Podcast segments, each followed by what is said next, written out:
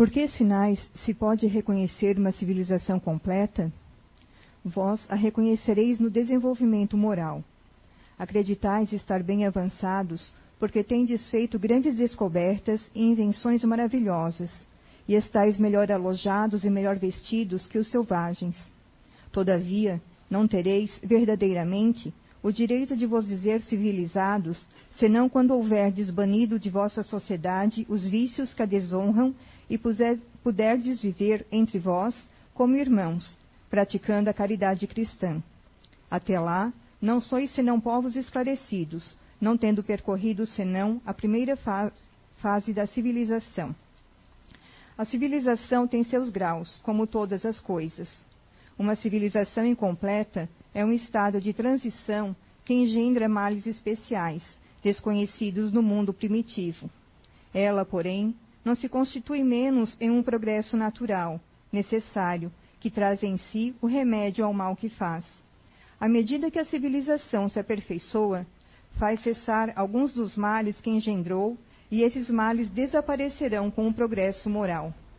De dois povos chegados ao cume da escala social, só poderá dizer-se o mais civilizado, na verdadeira acepção do termo, aquele em que se encontre menos egoísta, menos cupidez e menos orgulho, onde os hábitos sejam mais intelectuais e morais do que materiais, onde a inteligência possa se desenvolver com mais liberdade, onde haja mais bondade, boa-fé, benevolência e generosidade recíprocas, onde os preconceitos de casta e de nascimento estejam menos enraizados, porque esses preconceitos são incompatíveis com o verdadeiro amor ao próximo onde as leis não consagrem nenhum privilégio e sejam as mesmas para o último como para o primeiro, onde a justiça se exerça com menos parcialidade, onde o fraco encontre sempre apoio contra o forte, onde a vida do homem, suas crenças e suas opiniões sejam melhor respeitadas, onde haja menos infelizes e, enfim, onde todos os homens de boa vontade estejam sempre seguros de não lhes faltar o necessário. Obrigada, Fabiana. Boa noite a todos que estão aqui, pessoal que está em casa. Generosidade. Programei uma palestra. Hoje à tarde mudei. Sentada aqui, já me deu vontade de mudar tudo de novo. Quando a gente se fala em generosidade, acho que a gente pensa muito em caridade, gratidão e tantas outras coisas tão similares ao termo. Buscando um pouquinho de termos técnicos, de termos científicos, para que a gente possa embasar a nossa, digamos, aula e conhecimento de hoje, procurei então dicionário da língua portuguesa, aonde diz que a generosidade é a qualidade de ser agradecido, prontidão em reconhecer e retribuir gentilezas. Muitos de nós já ouvimos aquela frase que uma gentileza gera gentilezas. Poucos atos, poucas coisas que a gente faz diariamente. Desde estar andando no trânsito e uma pessoa quer entrar na nossa frente, a gente parar o carro, lá na frente podemos nós precisar. Poucas coisas, poucas. Generosidade é derivada do latim significa dar e partilhar acima de qualquer interesse. Interesse. Por isso que eu trouxe, que me chamou muita atenção, essa palavrinha generosidade e interesse. O que, que elas têm a ver? Muitos de nós somos generosos, caridosos. Somos. Quem nunca fez uma limpeza no guarda-roupa e doou que não nos não queremos mais, o que não vai mais nos fazer falta. Ou ainda, vou trabalhar de serviço voluntário, ótimo. Nós aqui somos um serviço voluntário, ninguém ganha salário. Mas eu vou trabalhar com um serviço voluntário com qual finalidade? Para aparecer socialmente para adquirir méritos com a espiritualidade, com o Papai do Céu. Ou melhor ainda, eu ajudo uma instituição de caridade, elas me dão um recibo e eu consigo fazer um abatimento no meu imposto de renda. Quantos exemplos assim e tantos outros por aí a gente tem? São atos, são atos. Mas o interesse não está voltado para o outro. Está voltado para mim. Porque meu guarda-roupa está cheio. Porque eu comprei roupas novas, não tenho de colocar no guarda-roupa. Estou me mudando, preciso tirar um pouquinho de coisa.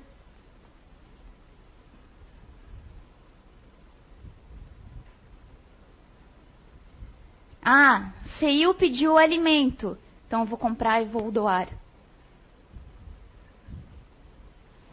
Quando eu comecei na CEIU, como frequentadora, como muitos que estão aqui hoje, muitos que estão em casa, teve um dia que eu lembro que foi logo no início, que a gente era muito instigado a fazer as coisas se não receber um muito obrigado. Nossa, mas como é que eu vou comprar uma coisa, vou te dar, Marcelo, e você não vai me dizer nenhum obrigado, Jaque? Estranho, né?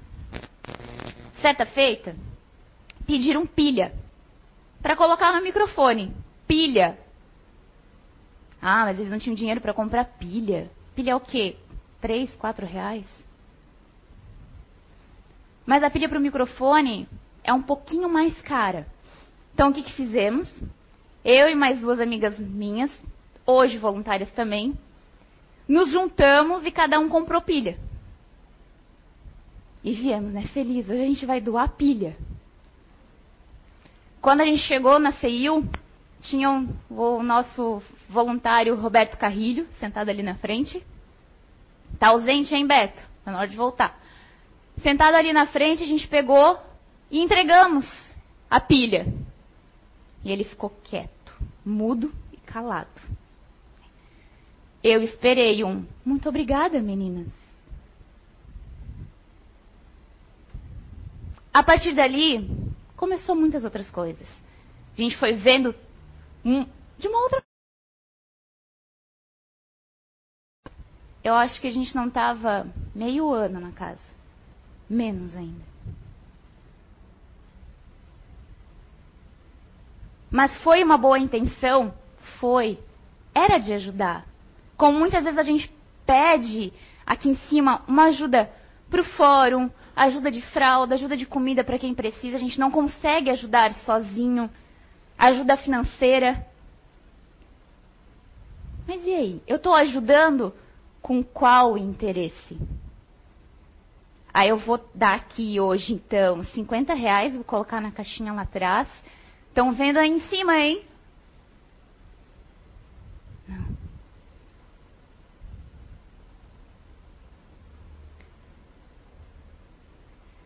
Lembrei de uma outra história bíblica agora. De uma das Marias, não me lembro qual, que lavou os pés de Jesus com perfume. Lembram da passagem bíblica? Que ela banha os cabelos, lava com perfume riquíssimo, que na época hoje para nós é muito caro, então imagine naquela época cristã. E Cristo disse o quê? Que a, o ato dela, não por ter lavado por, com perfume, valia muito mais do que todos os atos que ele tinha visto. Porque ela usou tudo que ela tinha para comprar o perfume quem de nós usa todo o nosso salário em prol de, uma, de um ato social? Vem aqui, dá todo o salário, todo, de doação. Não, né? Ela fez isso.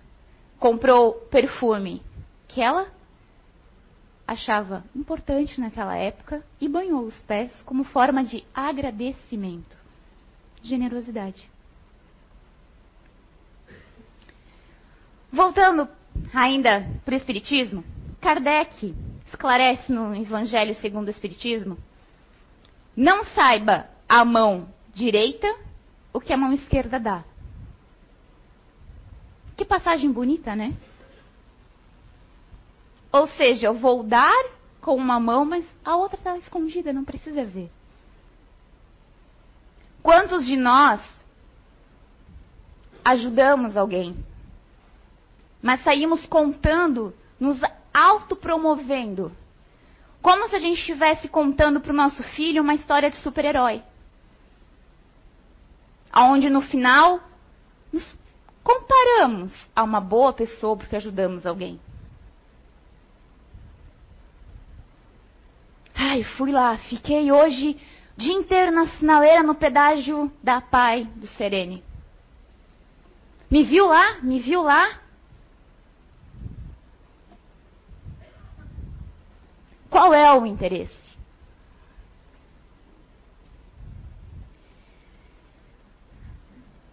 Muitas pessoas se dizem generosas, caridosas e buscam reconhecimento.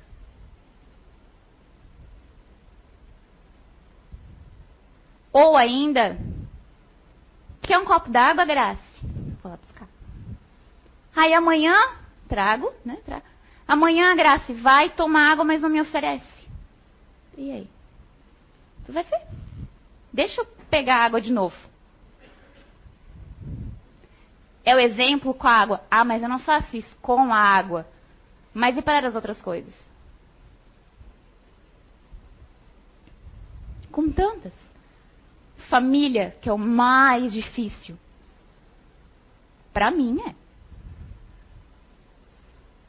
Trabalho também.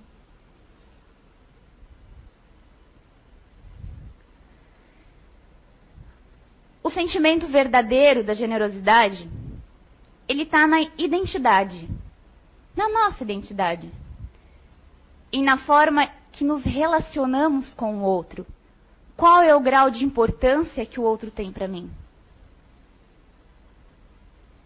Seria talvez uma forma de altruísmo ou empatia? Sim, são duas virtudes. Além da tolerância, da paciência, do amor e tantas outras virtudes que a gente conhece. Sentimentos. Somos feitos de sentimentos.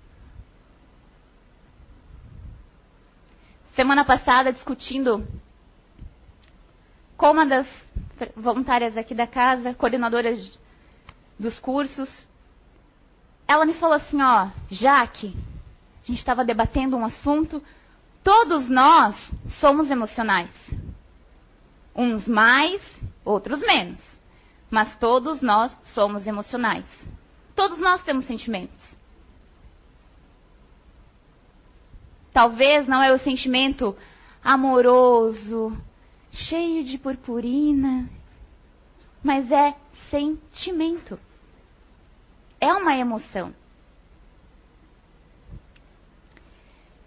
E quão bom seria se a gente pudesse utilizar essas virtudes, utilizar essas emoções, como uma caixa de ferramenta. Como se nós, o nosso comportamento, fosse uma caixa de ferramenta, onde você abre, tem várias ferramentas, chaves. Eu não entendo nada de chave. Não sei para que serve uma nem para que serve outra. É um dom que eu não vi nessa vida. Mas bom seria se eu soubesse para que serve uma chave Philips, uma inglesa e tantas outras sei usar muito bem o martelo. Mas tantas outras. Assim seria nossa caixa de ferramenta, nosso arcabouço de informação e aonde que eu vou utilizar. Ah, eu vou utilizar para mim. Ok, vamos utilizar para gente. As nossas habilidades, inabilidades, são ferramentas. Eu não vou conseguir abrir uma janela com uma chave errada. Não vou conseguir trocar uma roda com uma chave errada. eu vou ter que ter a chave certa. E às vezes a gente pega várias chaves, não pega? Assim é o comportamento. São as nossas utilidades da virtude. A gente tenta com uma chave. Ah, essa aqui não deu certo. Então a gente pega outra. A gente tenta com a tolerância. Não, a tolerância não deu certo. Então vamos descartar essa chave momentaneamente. Vamos pegar então a da empatia. Vou me colocar. Não consigo tolerar, mas vamos tentar me colocar no lugar do outro. Também não vai dar. Essa chave não serve para essa ocasião. Mas vamos tentar. Vamos tentar procurar dentro de nós a melhor chave para resolver todos os nossos problemas.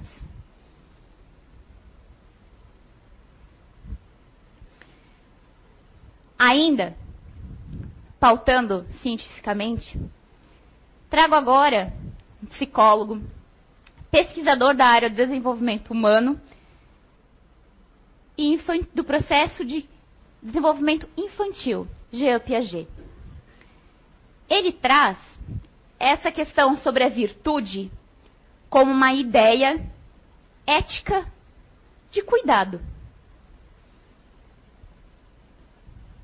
que ele quer dizer com uma ideia? Visualizando uma ética de cuidado. Todos nós cuidamos do nosso filho, da nossa mãe, do nosso pai, ou deveríamos. Como se estivesse cuidando de nós mesmos. O que, que uma mãe faz? Mexe comigo, mas não mexe com meu filho. Dói em mim, mas não dói no meu filho. É se colocar no lugar, é querer pegar para si. sábado, indo para um velório, junto com meu marido. Ele perguntou, falei assim, ó, por favor, preciso que você colabore comigo. Não é fácil. Além de ir para um velório que para mim não é nada confortável, era o mesmo dia de aniversário de desencarne do meu pai. Não era realmente fácil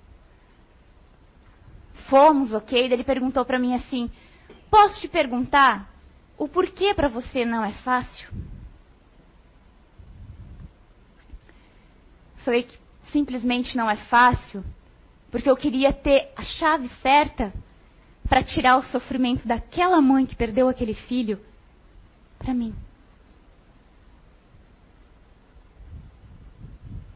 Como aquele filme, A Espera de Milagre, eu acho que é, que ele isso, que ele suga as doenças, tudo para si e depois solta. Era isso que eu queria ter. Era isso que eu queria poder pegar aquela dor da perda, a dor de qualquer coisa, tirar com a minha mão. E eu me sinto. Não posso fazer nada.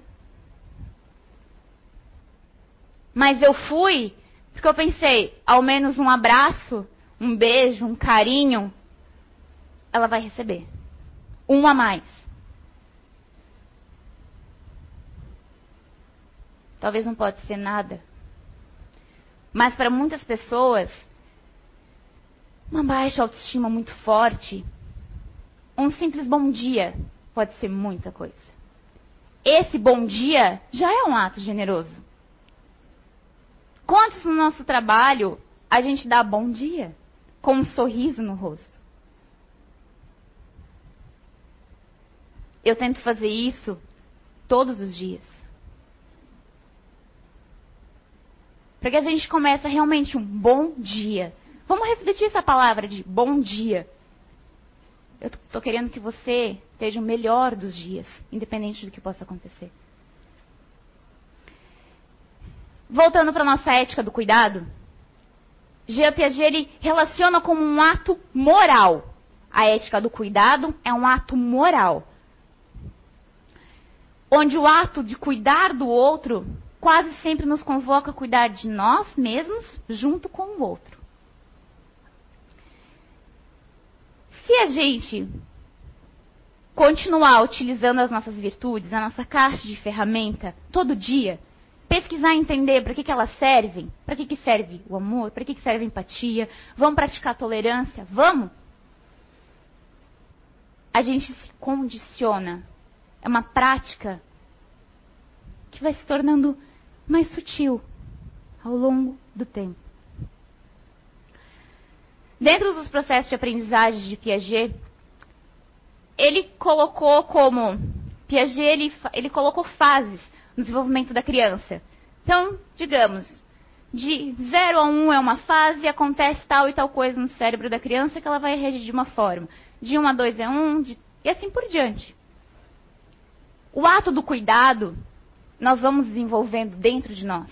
A generosidade está ali, é uma virtude.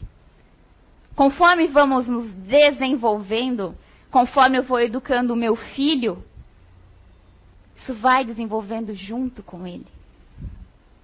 Isso é o que a psicologia nos traz. Isso vem de encontro a uma lógica de justiça moral. Eu vou dar e vou receber. Não é assim que a gente fala? Quanto mais dá, mais a gente recebe? Né? É uma lógica, moralmente falando.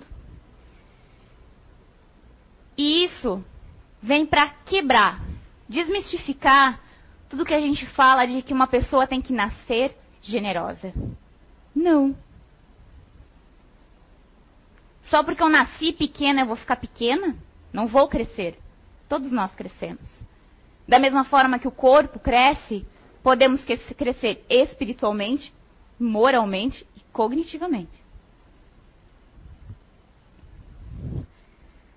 saindo de Jean Piaget, mas ficando ainda dentro do ramo científico e psicológico, vamos trabalhar com Aristóteles. Esse todos nós ouvimos falar.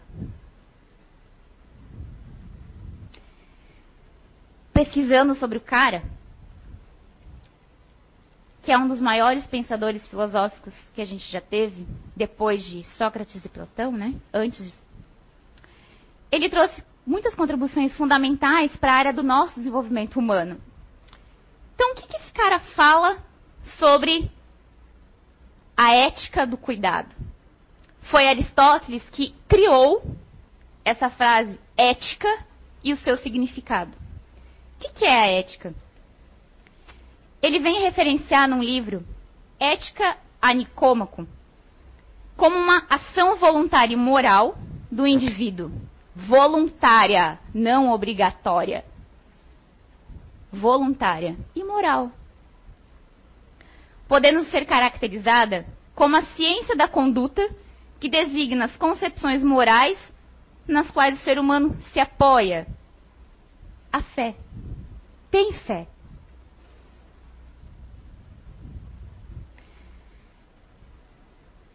E ele ainda fala que não só a generosidade, mas que todas as outras virtudes junto são atos éticos, morais. E ele contrabalanceia o excesso e a escassez. A generosidade é como se fosse um equilíbrio. Quando se torna em excesso, é uma pessoa muito avarenta. Aristóteles falando. Quando se torna em excesso, vem aquele sentimento de super-herói, de eu sou o máximo. Tudo isso é um processo cognitivo.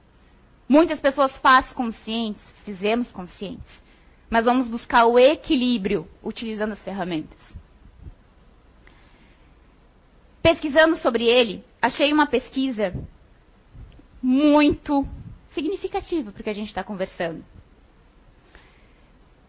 Para Aristóteles, a nossa vida só tem sentido se fizermos tudo para sermos um homem de bem. O homem de bem que a gente vê, que nas, escuta nas palestras, lê nos livros, lê na Bíblia. Esse homem de bem. Que nada existe no mundo sem ser para o nosso bem. A gente é que não sabe utilizar. Recentemente foi feito um estudo científico por Glyn Fox. Ele é um PhD, falando do currículo, né? Ele é um PhD dos caminhos cognitivos, digamos assim. De como funciona, qual a área ativa do cérebro ativa a minha locomoção, a minha fala. Então ele se aprofundou nisso. Fizeram uma pesquisa norte-americana, onde eles pegaram depoimentos das pessoas que viveram o Holocausto há muitos anos atrás. Eles gravaram essas pessoas falando. Depois eles pegaram pessoas aleatórias, voluntários, transmitiram o vídeo e essas pessoas estavam ligadas com vários eletrodos. Para que esses eletrodos pudessem mapear qual área do cérebro ia ser ativada com os sentimentos dele. Conforme foi passando os relatos dos sobreviventes do Holocausto, eles falaram que eles só conseguiram sobreviver porque pessoas ajudaram eles generosamente. E eles se sentiam muito gratos por toda a comida, por toda a moradia, por toda vestuário, ajuda financeira, tudo o que foi feito em prol deles.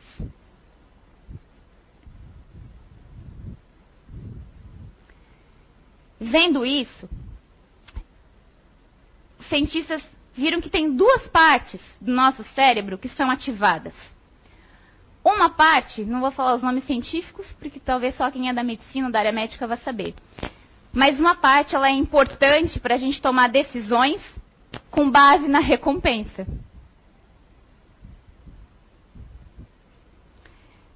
O que elas nos trarão? Eles ajudam a informar sobre as vantagens a médio, curto e longo prazo. E eles estão mais ativados, mais correlacionados à nossa dimensão afetiva e próximo do hipocampo. Outra região do cérebro ativada se relaciona ao cumprimento de metas. Que, que seria no holocausto metas? Eu vou receber o alimento que a graça está me dando, para mim me fortalecer, para mim fugir, sair daqui, qualquer outra coisa. Sair daquela região ruim.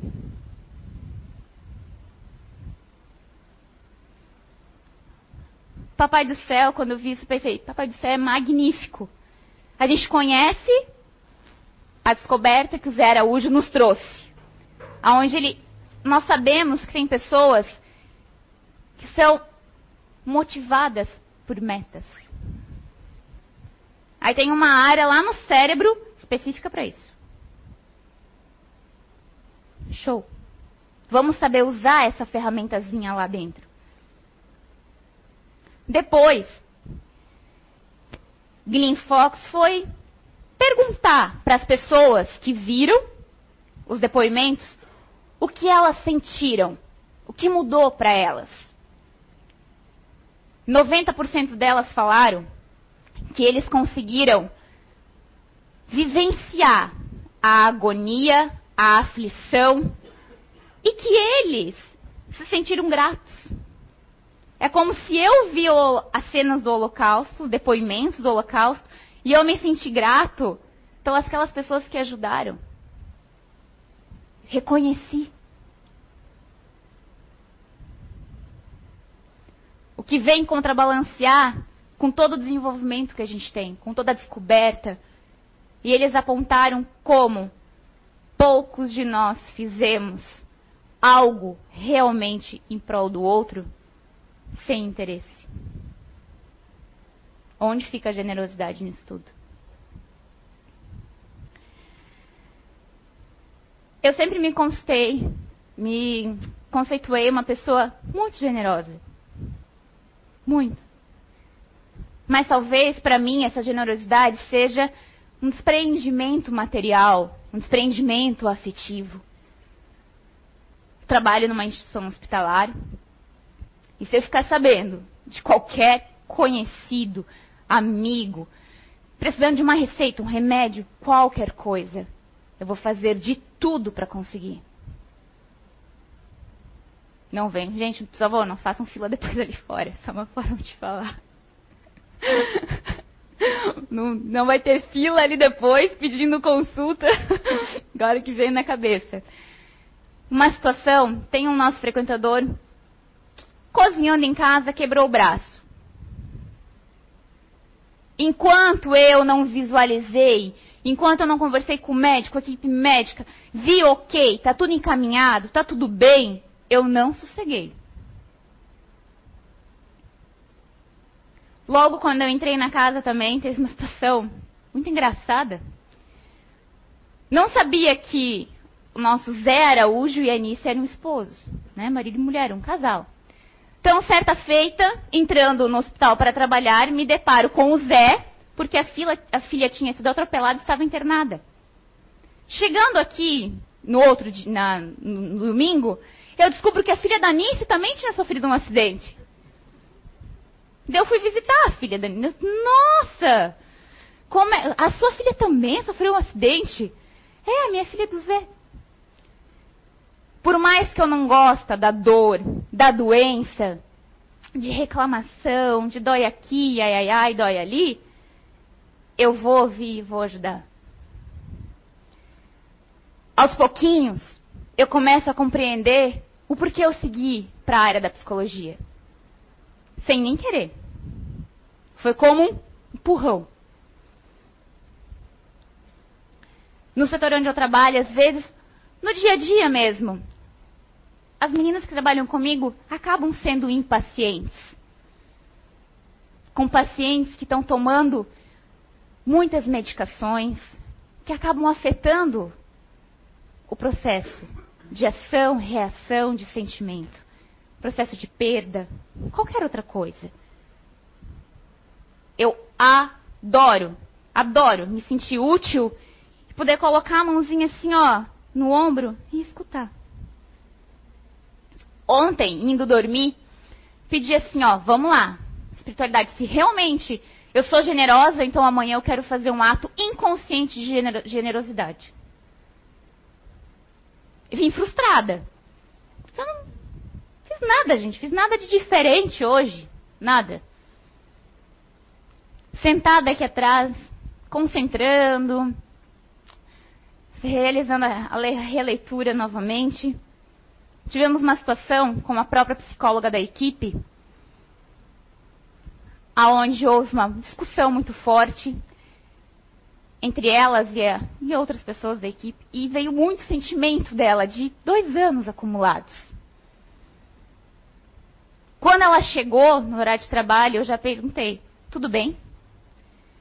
E já me remeti, naquela hora, a uma reunião que a gente teve aqui domingo, nós internos, é, voluntários, de que poucos de nós, e o quanto é importante a gente olhar para o nosso colega e ver que ela não está bem. E perguntar: tudo bem?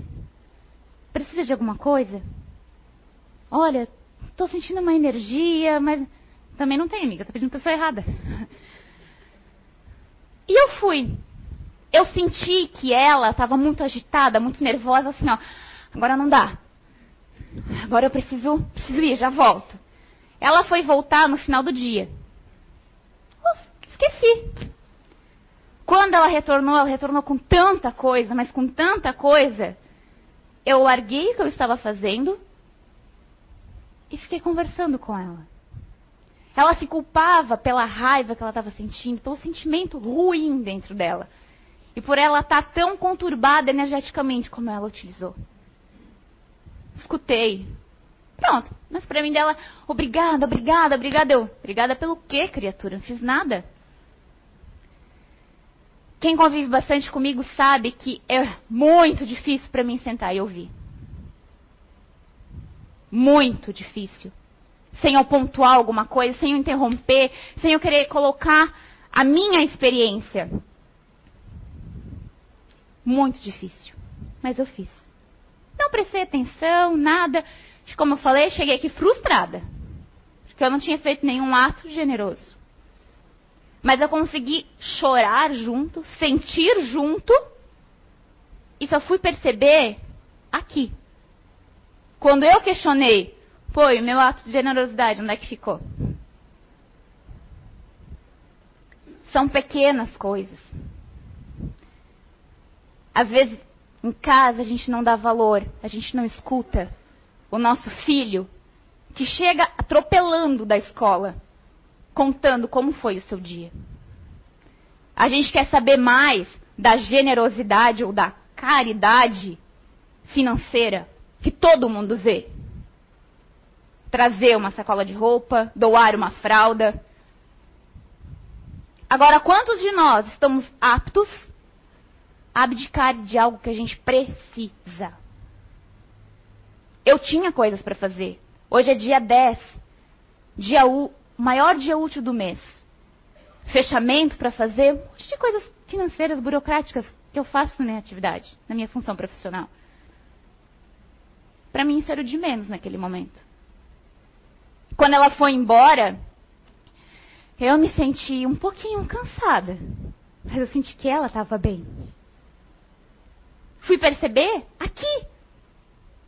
Eu fiquei pensando, que bom.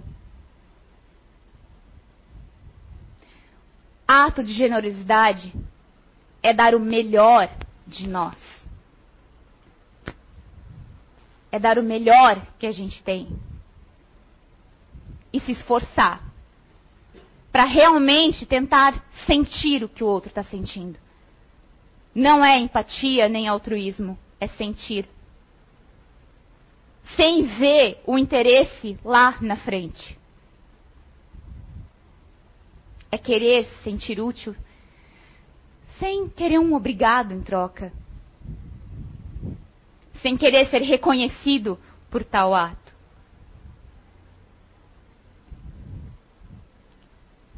Caridade, generosidade e gratidão são co-irmãs e andam lado a lado. Só que a generosidade, ela precisa ser equilibrada. Dar o que o outro precisa na quantidade, na medida que ele precisa. Ah, então assim é muito fácil, já que eu preciso de 10 mil, tu tem para me emprestar? Não, eu não tenho. Tá, mas você falou que a gente tem que dar o que é importante para nós. Ótimo, ok. Mas vamos ajudar com a ferramenta que aqui a gente consegue.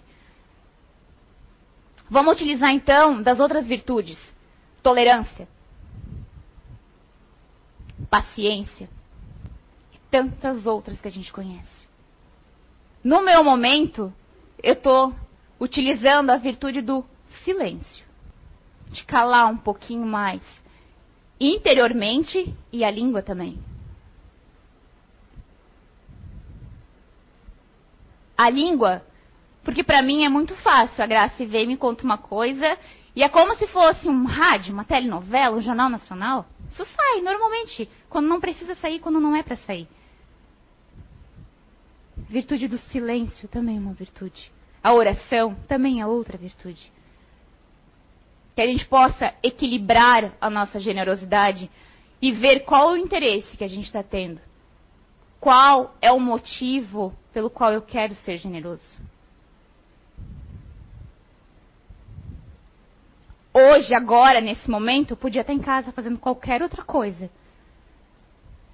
Não só em casa, podia estar em qualquer outro lugar mas o prazer de estar aqui é muito maior. É uma generosidade para comigo, com todo mundo. Vamos avaliar então para nós mesmos qual é o meu nível de generosidade, o quanto eu consigo sem receber algo em troca, sem nem mensurar uma casa bonita no plano espiritual. Conforme a gente vai trilhando, conforme a gente vai se cobrando, conforme a gente vai lapidando as nossas habilidades que estão aqui dentro, a gente nasceu para isso. Senão nenhum de vocês estaria aqui sentado hoje, nem em casa. Vamos começar a reconhecer e como escutei esse pouco tempo atrás aqui no SOS na quinta-feira, se a gente vive por metas, vamos colocar metas então. Eu vou acordar e até às 10 horas eu não vou fazer tal coisa. Ou eu vou fazer tal coisa, vou ajudar, eu vou escutar, sei lá. Pronto, consegui até às 10 horas. Boa. Agora vamos até o meio-dia. Não é assim que os atletas fazem? Vão estabelecendo metas para conseguir chegar no objetivo? Essa vai ser a nossa academia espiritual diária. Oração, vigilância dos pensamento, das ações e fortalecimento da virtude. A generosidade é uma delas. Tenham todos uma boa semana. Obrigada.